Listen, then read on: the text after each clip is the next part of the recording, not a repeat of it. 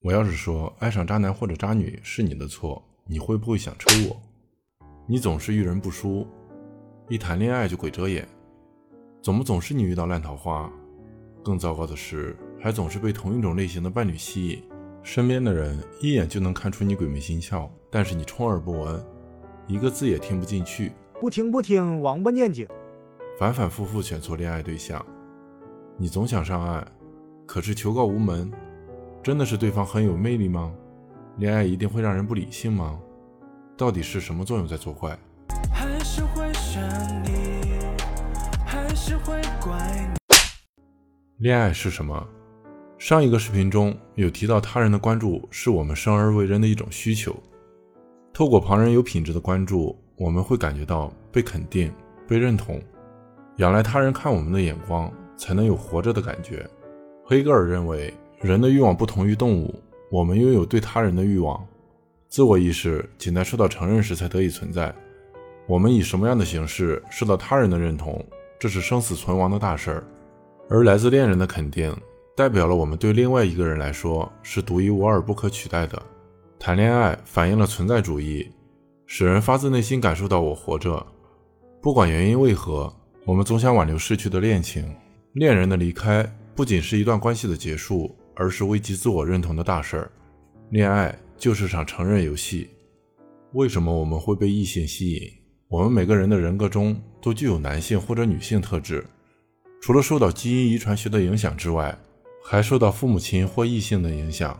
但是荣格、弗洛伊德和阿德勒都认为，我们生而具有双重性别，我们生来就是完整的生命，拥有异性的某些特质。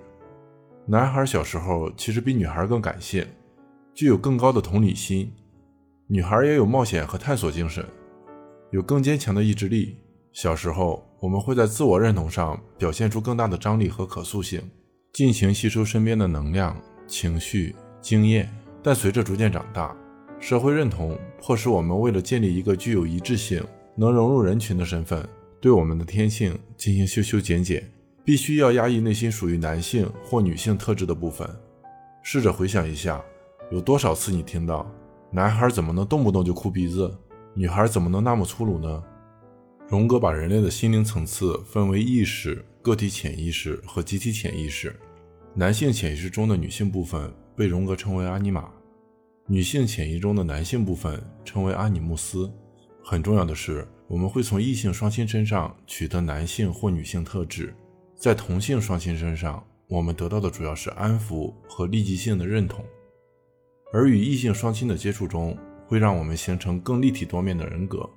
男孩从妈妈身上学到包容、温柔、同理心；女孩从爸爸身上学到勇敢、独当一面等。当然，除了正面的，还有负面的，比如妈妈身上的深度自恋、歇斯底里、强势；爸爸身上的大男子主义或软弱无能。上一个视频中，我们提到孩子在成长过程中。为了缓解依赖与独立的矛盾情绪，会内化父母的形象，潜意识中的针对异性双亲的正反特质也会深刻的内化。虽然随着年龄的增长会压抑在潜意识中，可这些与异性双亲的连结会充满各式各样的情绪：恐惧、迷恋、兴奋、失望等等。先说男孩，男孩和妈妈会有一种影响他一生的暧昧关系，一方面希望能从母亲那儿得到关爱。一方面又觉得母亲的女性特质使他窒息、失去自我，他的权威和权力会凌驾在他的人生之上，这点使他很害怕。等到了青春期，身体的变化让他更加想要认同自身的男性身份，好跟母亲做区隔。这种男性身份的认同情绪会像脱缰的野马。一部分男性会认同自己是女性，他从母亲身上吸收到的女性特质，同理心、温柔、情绪。都会被压抑在潜意识中。随着年龄渐长，女孩也会因为社会常规的压力，压抑冒险、进取心、勇敢，甚至鲁莽等男性特质，围绕着女性特质来形塑身份认同，把自己打扮漂亮、温柔、没有攻击性，好成为众人可以投射欲望的目标。这些外界的期待会变成一种批判的声音，让他们对自身的价值产生怀疑。荣格把这种批判称为阿尼姆斯的声音。同样的，在接触传统女性角色的过程中，男性特质也会被压抑到潜意识里。压抑在潜意识中的阿尼玛和阿尼姆斯不会完全受我们的控制。只要一有机会，他们就会想要出来透口气。只要我们被某一个人吸引，我们的阿尼玛和阿尼姆斯就会蠢蠢欲动。我们被异性吸引，有可能完全出于外貌，但更多的时候是因为对方的内外在与我们的父母相似。一个眼神，一个说话的口吻，一种穿衣风格，对外界的处事态度等任何蛛丝马迹，都能让我们心中一动，情绪翻涌。在我们与双亲的关系里，充满着受压迫但渴望挣脱的情绪。谁能触发这个开关，释放压迫，谁就能吸引我们的注意力。即便很多时候，我们都搞不清楚这股吸引力是从何而来。但是，我们的阿尼玛和阿尼姆斯长什么样？也取决于我们与异性双亲的关系好坏，一般分为三种情况。如果我们与异性双亲的关系偏向正面，那我们就会投射双亲比较多的优点到交往对象身上，好让我们能够重新体验儿时的幸福时光。这种关系会让我们对交往对象有更大的兴奋感。另外，或许还能从对方身上发现自己不曾发展出的特质。这也就是为什么很多父母恩爱，我们的两性关系也差不到哪里去的原因。如果我们与异性双亲的关系好坏参半，那我们就会倾向于爱上那些让我们想起不完美双亲的对象，借此来模拟修复与双亲的关系。我们会想要通过消除对方身上的缺点，弥补早年与父母相处上的缺憾。试想一下，对方明明缺点好几个，可你就是很在意他的某个缺点。如果我们与异性双亲的关系偏向负面，那我们就会去找跟他们的特质完全相反的对象。乖乖女爱上浪子就是这个原因。父亲与女儿的关系疏离严厉，女儿想要反抗却又没有勇气，长大就会喜欢看似敢做自己的浪子，借此投射发泄自己压抑已久的野性。父亲如果性格阴暗，女儿就想要找一个阳光的对象。这些人的出现让我们翻起强烈的情绪，让我们与平时有意识的人格大相径庭，更容易兴奋、激动、控制欲爆棚等。问题就出在投射上，人类真的很爱投射。Not so fast. What if I'm the only being in the universe and you're all my mental projection? 投射是什么？主体难以将自己的观念、感情、冲动接纳到意识当中，因此加以压抑，并将这些观念、感情、冲动赋予其他人。而且，心理投射是种自发性的无意识行为，不是你想停止就能轻易办得到的。所以，即便我们很快投入这种要命的危险关系中，但由于我们爱上的不过是自己的投射，你迟早会发现对方不是自己想象中的那个人，他们会让我们失望，就像对方不符合我们的想象是他们的罪过。这段关系最终会走向崩解，又因为不知道问题出在哪里，就不停在下一个对象身上循环此过程。总之，我们会因为过度认同自己的性别。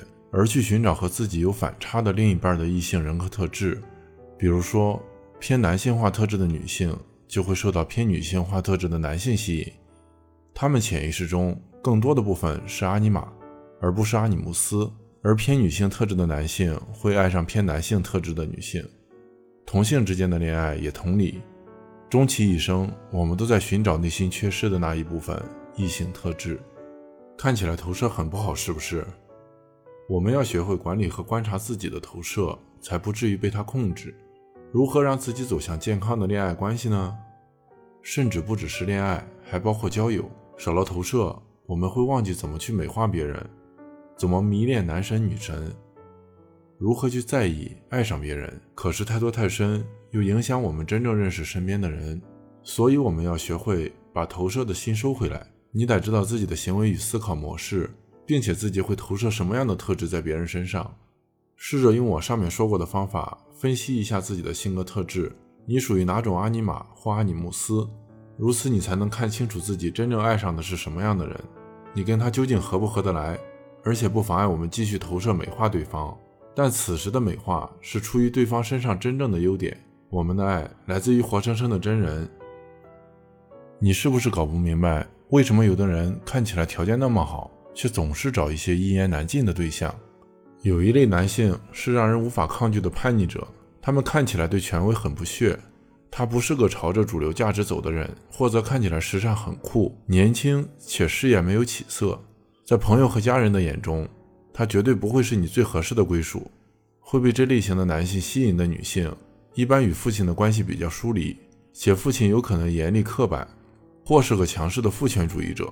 父亲代表的次序、规矩和传统让他透不过气，或者他在父亲的眼里总是不够好、不够聪明、不够美丽。他不常夸赞他，虽然想反抗，最终还是选择了将这种批评内化在心中，逐渐在这种压抑中变成了一个乖乖女。被压抑的反抗情绪带着愤怒变成了他的阿尼姆斯。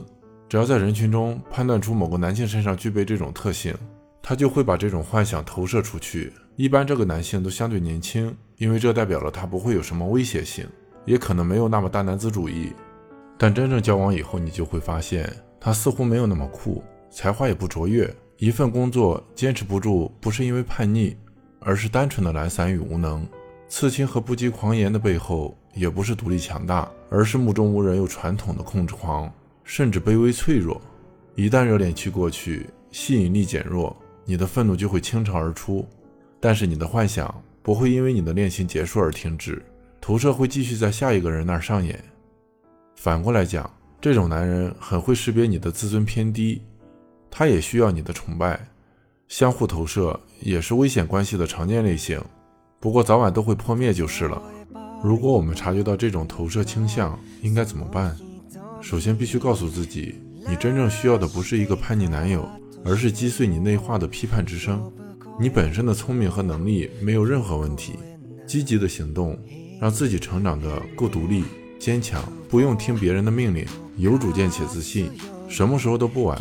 每天挑战自己一点，练习说不，练习违反规定，不要害怕发表意见，一点点尝试新的挑战，不需要太高，超出自己的能力一点点就可以。在面对男性的时候，你要抬高自己的自恋，你的创意和能力可以和男人并驾齐驱，甚至不输他们。自信有了，你才能客观的评价什么样的人值得你去交往。你是哪种阿尼姆斯和阿尼玛呢？钱德勒为什么会爱上莫妮卡？梅里怎么会被加持良知吸引？花束般的恋爱，男女主角为什么会分开？摇滚才子怎么总是追走你的女神？试着分析一下，欢迎大家在评论区里展开讨论。今天的内容就到这里，喜欢我的视频请给我一键三连，拜拜。